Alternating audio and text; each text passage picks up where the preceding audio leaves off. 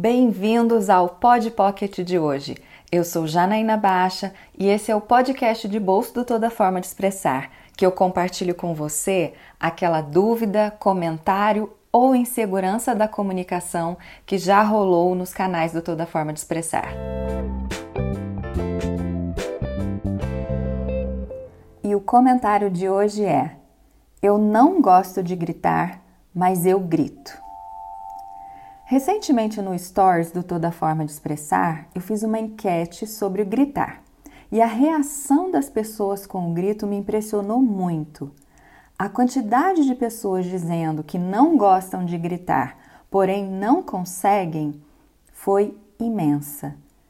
Falando apenas isso, acredito que a gente já entende boa parte da questão. Ou seja, o grito é uma reação emocional mas precisamos olhar um pouco mais de perto para ele para entendermos. Às vezes, a reação emocional do grito não é proporcional ao que está acontecendo naquela ocasião.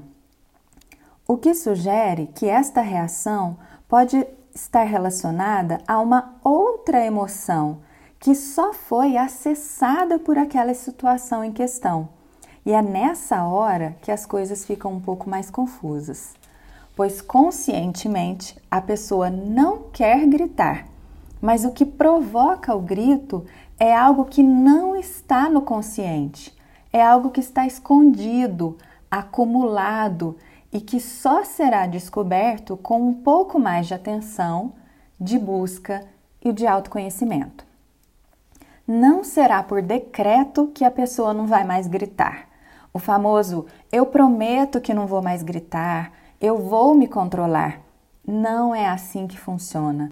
Mesmo que a pessoa esteja sendo sincera na vontade de não gritar, isso não vai acontecer sem um olhar mais profundo na raiz do problema, seguido de uma mudança de atitude interna, primeiramente na relação da pessoa com aquela emoção. Entende? Mas isso é possível, isso dá trabalho, mas geralmente não são coisas superficiais, mas sempre é possível olhar para isso mais de, perto e conseguir melhorar. É só a gente chegar na raiz do problema. Pode acreditar. Vamos continuar, como sempre, essa nossa conversa no arroba toda forma de expressar. Estamos sempre juntos lá para trocar, é, para responder as perguntas de vocês. Podem continuar enviando perguntas e comentários para o Pod Pocket, que tem vários episódios quentinhos vindo e eu espero ainda mais a participação de vocês. Até a próxima, beijo, tchau!